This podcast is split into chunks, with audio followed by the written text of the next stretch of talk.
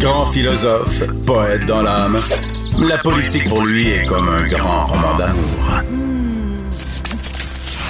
Vous écoutez Antoine Robitaille, là-haut sur la colline. Tous les vendredis, un de nos vadrouilleurs du bureau politique nous propose un retour sur la semaine à partir des dossiers qui l'ont occupé, qui l'ont passionné. Aujourd'hui, c'est au tour de... Et n'oublie pas l'anniversaire de Nicolas. Bonjour Nicolas Lachance, Bonjour Antoine, correspondant parlementaire à l'Assemblée nationale pour le Journal de Québec et le Journal de Montréal. c'est moi ça.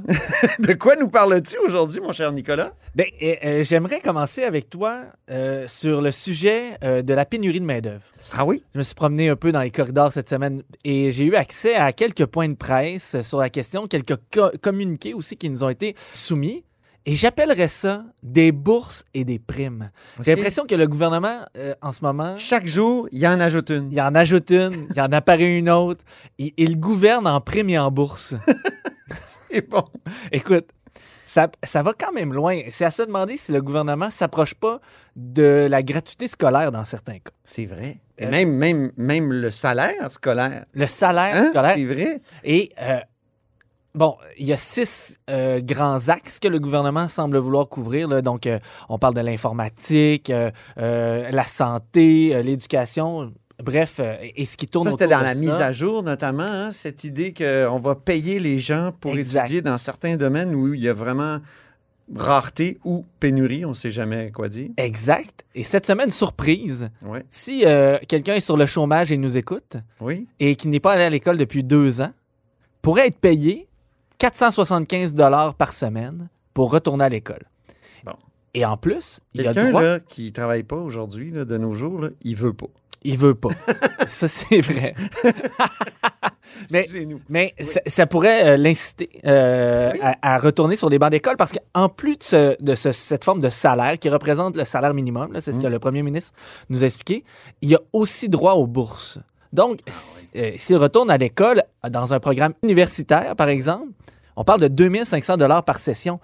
Donc, ça monte pour une année complète à 30 000 dollars. Caroline. Donc, on, on est, si on revient à 2012, là, avec la crise étudiante, Oui. on retrouve un peu cette, cette essence-là de, de- de gratuité scolaire. Par contre, on oublie un peu les autres. hein. Le gouvernement, en ce moment, est en mission sur Oui. concernant des secteurs bien précis. C'est limité. Exact, c'est très limité. Euh, mais en, en même temps, on répond à un besoin, un Oui. besoin qui est criant dans, dans- dans le réseau, dans le système. Et On l'a vu à Santerre, en tout cas? on le, on le voit. Dieu, Oui. Et euh, Je fais référence évidemment à ce cas là, de M. Genet qui est décédé, euh, entre autres parce qu'il y avait des complications liées au fait que l'urgence était fermée parce qu'il manquait d'infirmières. il manque d'infirmières, exactement. Est-ce que c'est ça la réelle... euh, Oui, Bon, on peut se poser la question. Il y aura enquête du coroner, finalement, voilà. dans ce dossier. Les oppositions s'opposent, mais dans ce cas-là, là, euh, des primes qui sont annoncées euh, pour lutter contre la pénurie de main-d'œuvre, as-tu trouvé que les oppositions euh, avaient beaucoup de choses négatives à dire? Ils sont plutôt favorables. Oui, hein? Personne n'avait de, de réelles critiques. Euh, on se posait des questions sur l'application de, de tout ça, mais même Québec solidaire, qui, je m'attendais à ce qu'ils nous disent on aimerait que ça soit équitable pour tous, peu importe le domaine d'études, n'est pas allé là. Mhm. A vraiment dit, a applaudi finalement la- les primes et les bourses euh, cette semaine. C'est quand même incroyable la semaine de Québec solidaire. D'abord, tu as eu la fin de semaine où le Parti libéral du Québec s'est fait dire constamment qu'il était devenu le, le nouveau Québec solidaire, ce qui a fait rire Gabriel Nadeau-Dubois. Euh, puis ensuite, il y a cette idée là, de, de- de- de gratuité scolaire et même de salaire étudiant. On, on pourrait même... On dirait que c'est leurs idées qui se, euh, arrivent euh, un peu comme Amir Kadir l'a écrit récemment dans nos pages. là. On riait de nous il y a dix ans, mais là, il y a bien des choses que- dont on parlait qui, qui se réalisent. On pourrait même parler de la motion sur la culture de l'annulation. Ben oui! Et imagine, Antoine, Québec solidaire a voté avec la CAQ dans ce dossier, mais pas le Parti libéral du Québec. C'est vrai, ils sont encore plus woke. Et- écoute, il y a un changement complet de paradigme ici. Bien, deuxième sujet maintenant. Et je suis content que tu l'abordes, Nicolas, parce que tu es un peu le bordel informatique incarné. Depuis quelques années, oui. oui, c'est ça.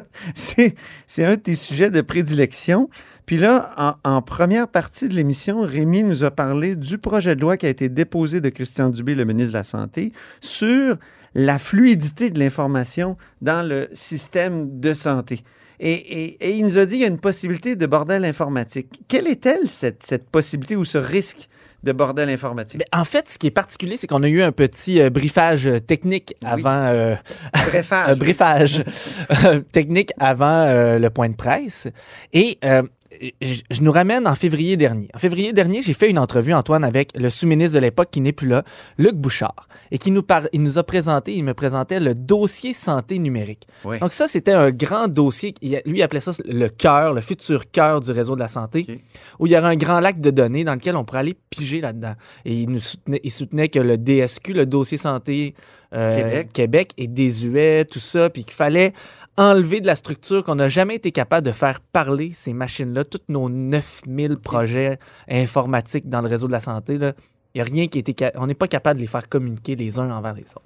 OK. Donc- et, c'est peut-être ça le projet. Est-ce que c'est ça? Non. L'obligation dans un projet de loi de, de faire en sorte que tous ces systèmes se parlent, non? C'est- ce, ce, que je- c'est ce que je croyais, c'est ce Oui. qu'on pensait, c'est ce que je pensais qu'on allait nous, nous- nous présenter aujourd'hui.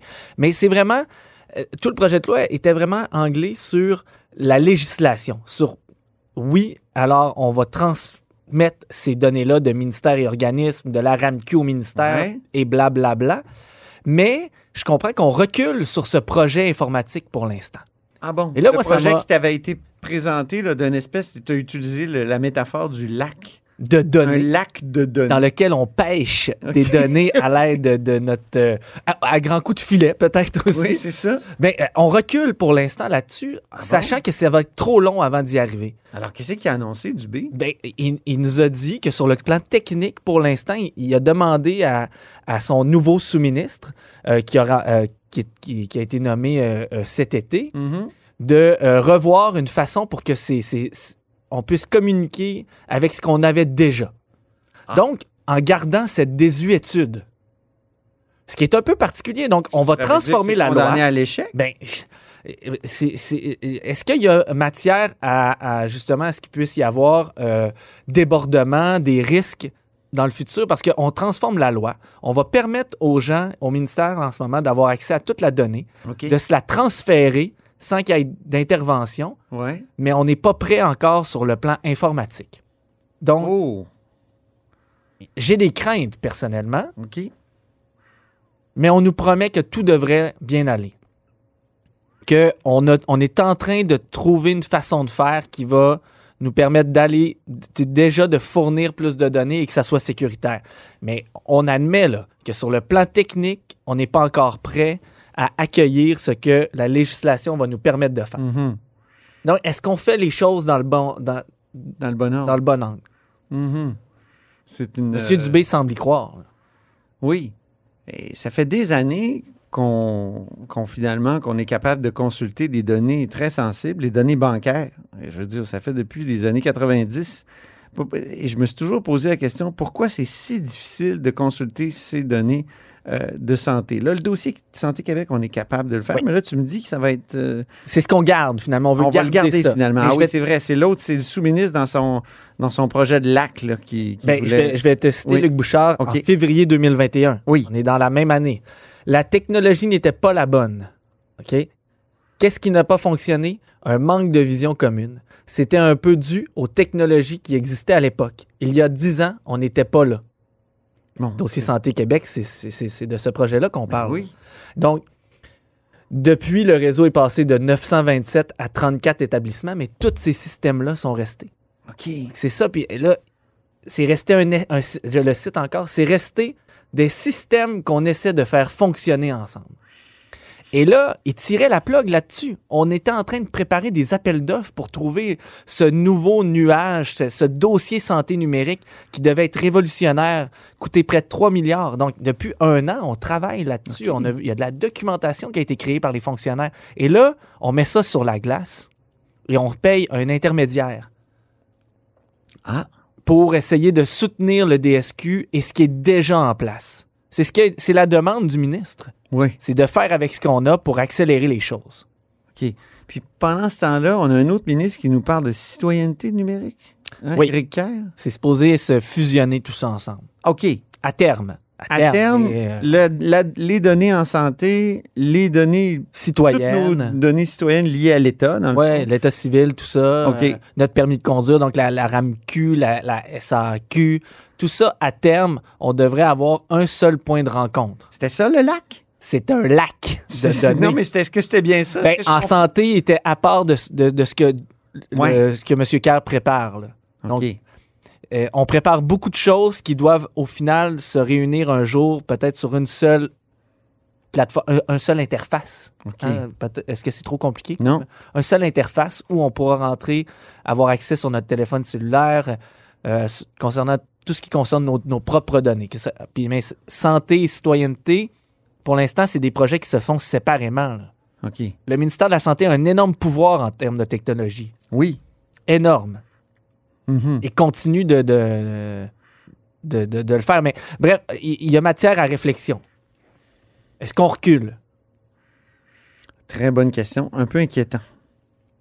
Dernier sujet qui t'a occupé cette semaine, Nicolas, c'est cette espèce de divergence de vue entre le ministre de la Santé, Christian Dubé, on revient à lui, mais aussi le premier ministre. Oui. Premier ministre qui, euh, a- en début de semaine, là, lundi, a affirmé qu'il souhaitait des rassemblements de 20 à 25 personnes euh, pendant le temps des fêtes. Oui. Euh, donc, ça a surpris un peu tout le monde. hein. On s'est dit, est-ce qu'il fait la même erreur que l'an dernier? Au moment où le nouveau euh, variant arrive. hein? Exact. Et euh, en Puis le point de presse, de la Santé, lui? Ben, en point de presse, M. Dubé, euh, avant-hier, est arrivé en nous disant bon, c'est 1200 cas euh, aujourd'hui, il y a une hausse des, hos- des hospitalisations et qu'il n'aimait pas ça. Et que ça l'inquiétait finalement. Et que contrairement au premier ministre qui, bon, comprend que son premier ministre pense aux familles, veut leur faire plaisir, mais lui, il dit qu'il faut Lui attendre. a annulé Noël l'an Ben, passé. Donc, on a senti, est-ce qu'il joue à un jeu? Est-ce que c'est prévu? Il souffle le chaud et le froid? Ouais.